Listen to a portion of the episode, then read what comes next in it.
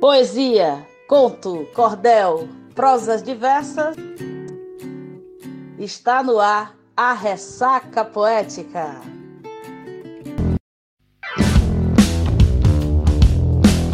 Salve, salve, meus ressacados e ressacadas do podcast mais poético e informativo de todas as ondas. Eu sou Daniela Bento e estou chegando para mais uma ressaca poética. Para quem está chegando por aqui pela primeira vez, o podcast Ressaca Poética tem como principal objetivo levar literatura aos ouvidos de vocês, divulgar poetas contemporâneos, publicados, consagrados do grande público ou não. É uma ação independente e por isso já peço a você que me escuta que divulgue também, compartilhe com suas amizades, me segue no Instagram, arroba Ressaca Poética e me ajude a manter a vibração poética em dia.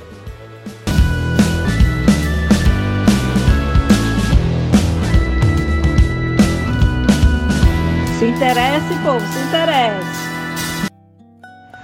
Salve, salve, meus ressacados e ressacadas. Estamos chegando para o nosso último podcast do ano de 2020 ao mesmo tempo em que esse podcast ele é um podcast celebrativo do Natal, mas ele é também um podcast celebrativo desse nosso primeiro ano de iniciativa de distribuir poesia no mundo com as pessoas, com os ouvintes, distribuir literatura.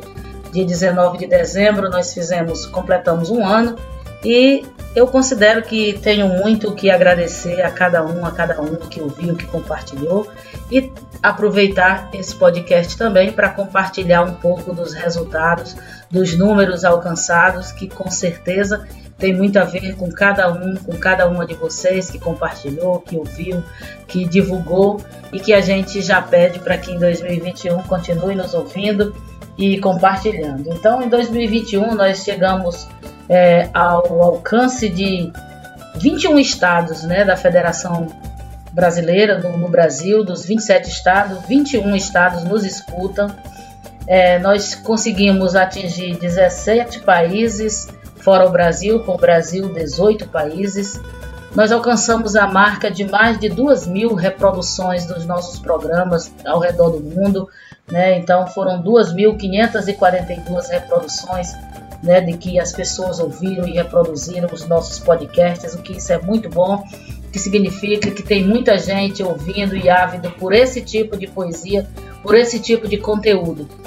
Vale lembrar que esse é um podcast é, 100% alternativo, nós não temos propaganda, nós não temos é, monetização, nós não temos impulsionamento, a não ser, de fato, a colaboração de quem escuta e de quem gosta, de quem compartilha. Então, é, são números realmente bastante expressivos para um podcast que não tem investimentos de publicidades maiores né, dentro das plataformas e a gente sabe que essa é uma grande disputa né, quando você não paga para de alguma forma para ser ouvido, né? Então isso para mim é muito gratificante e uma das coisas que mais me alegra nesse 2020 é o público que me escuta. Então, 72% de todo o meu público é composto por mulheres, né? Para onde eu direciono boa parte da minha poesia, das minhas reflexões, tem sido nesse, nessa proposta de refletir a sociedade a partir do universo das mulheres. Então, eu acho que esse retorno de 72% de ouvintes das mulheres do gênero né, feminino, isso é, é importante para mim. 17% de homens também me escutam, então isso é importante uma outra questão que também me agrada é a variedade de idade. Então, o que a gente percebe é de que literatura é algo a ser consumido e divulgado e tem um gosto diverso. Quando você, quando eu analiso o podcast pela faixa etária, nós temos uma variedade aí dos 17 até mais de 60 anos, sendo que 32% dos meus ouvintes estão aí na faixa dos 45 aos 59. Então, muita coisa para agradecer, muita coisa para gente celebrar dessas conquistas via a poesia e a literatura através do nosso podcast Ressaca Poética. Então, nesse podcast de Natal, eu quero ofertar para vocês um conto de minha autoria que se chama O Encontro, que é um conto que eu escrevi em 2006, que integra é, a, a, o primeiro concurso de contos do SESC, né, onde eu fui uma das é, contempladas. E esse conto, ele é meio que um, uma é um conto de Natal, né, uma polifonia, né, que eu entrecorto aqui com trechos bíblicos, para que a gente possa refletir sobre de fato essa magia do Natal.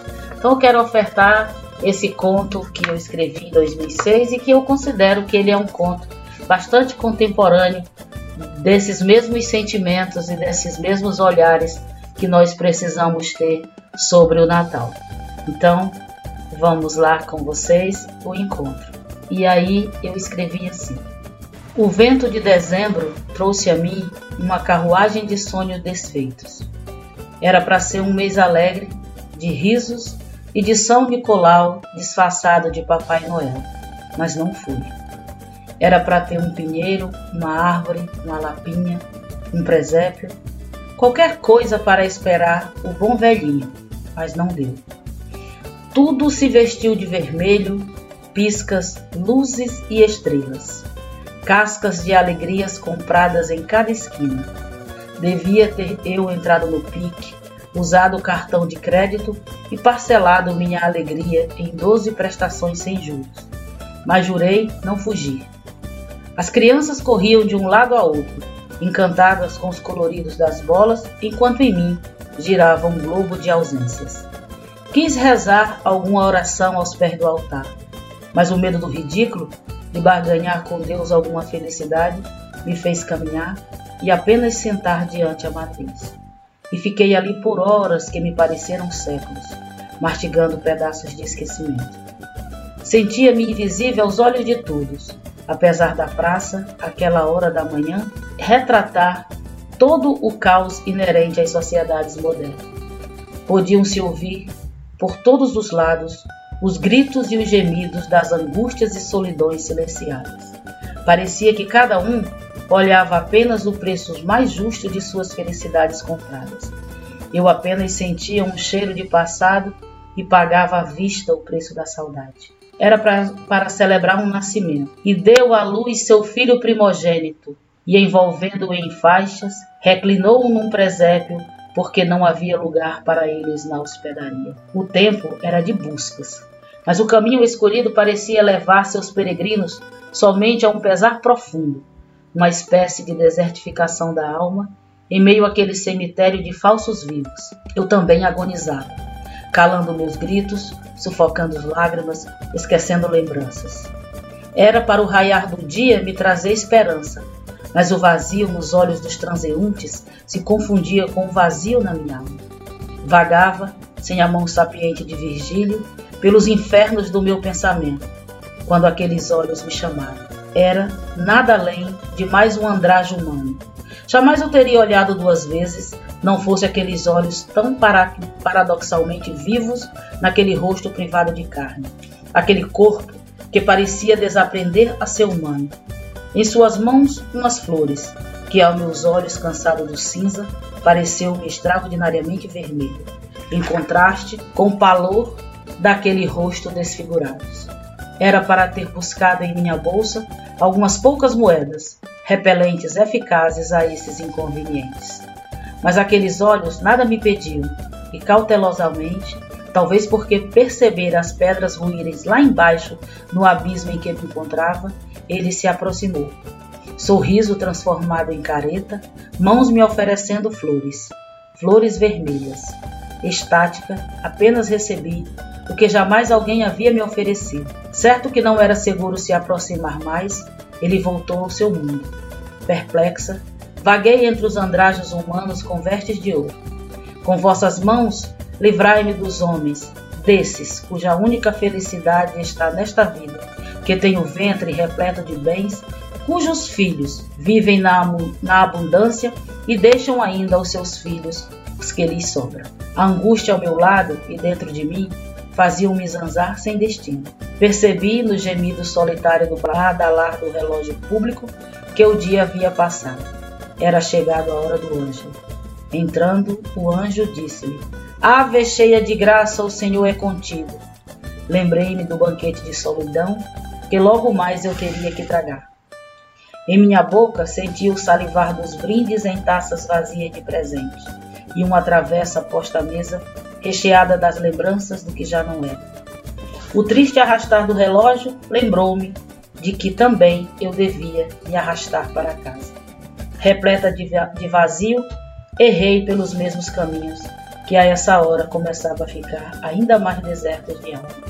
Apenas alguns supermercados permaneciam abertos e aqueles para quem o dia tinha sido mais um de muito trabalho compravam os últimos presentes. E eu que não ganharia e nem daria sequer um, um voto de Feliz Natal. A noite em mim se fez mais densa e pareceu mais escura, apesar dos piscas e das luzes natalinas. Ao longe avistei um vulto. Seria um dos fantasmas da minha solidão? Esta cria papões a nos assustar. Para minha surpresa, o mesmo farrapo de gente da manhã ajeitava sobre uns restos de papelão sua ceia de Natal, provavelmente retirada de algum lixo. Ao avistar-me, veio ao meu encontro e dentro de mim veio a mesma vontade de repeli-lo com umas moedas. E mais uma vez, para minha decepção, a partilha veio dele. A vida vale mais do que o sustento e o corpo mais do que as vestes. A ideia de partilhar com aquele estranho um banquete de restos, onde eu própria o era, me fez lembrar o cântico da missa da manhã entoado as, pelas beatas. No banquete da mesa de uns poucos, só rico se sentou. Nosso Deus fica ao lado dos pobres, colhendo o que sobrou.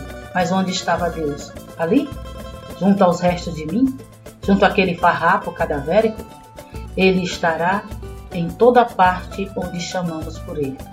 E assim, num misto de repulsa e medo daquele que me ofertara a rosa, e no meio daquele banquete de pobrezas humanas, ele se fez carne e cumpriu sua missão de pescar alma. Sim, pois todo o teu corpo estiver na luz, sem mistura das trevas, ele será inteiramente iluminado, como sob a brilhante luz de uma lâmpada. Então, com esse conto, eu me despeço. Aparentemente, ele parece um conto negativo, mas ele é um conto de esperança. Ele é um conto de esperança no renascimento. Ele é um conto de esperança no reencontro de nós, enquanto seres humanos, com a, aquilo que é essencialmente prioridade nessa noite de Natal, que é a partilha, que é o reencontro, que é a reconexão. Então eu me despeço nessa esperança de que em 2021 a gente possa de fato estar reconectado naquilo que nos faz humano, naquilo que nos diferencia dos seres irracionais, que é a razão de ver no outro um semelhante. Eu quero me despedir de vocês com essa mensagem de esperança, com esse apelo de que o banquete, muitas vezes preparado para esperar Jesus, deveria ser o banquete partilhado com aqueles que não têm o que comer. Então, Jesus está é, entre os necessitados. Então, que a gente possa celebrar essa esperança, que a gente possa celebrar a partilha, que em 2021 esse Cristo, essa luz, essa esperança, essa divindade, seja qual, qual for que você creia, possa renascer em nós, para que possamos ser homens, mulheres, jovens, crianças melhores. O mundo será melhor quando nós formos melhores. Então, muito axé, um 2021 de bênção, Feliz Natal, celebrem, amem, cuidado, usem máscara, não se exponham para a gente se encontrar em 2021. Muito axé, muita luz, muita bênção em 2021. Até lá!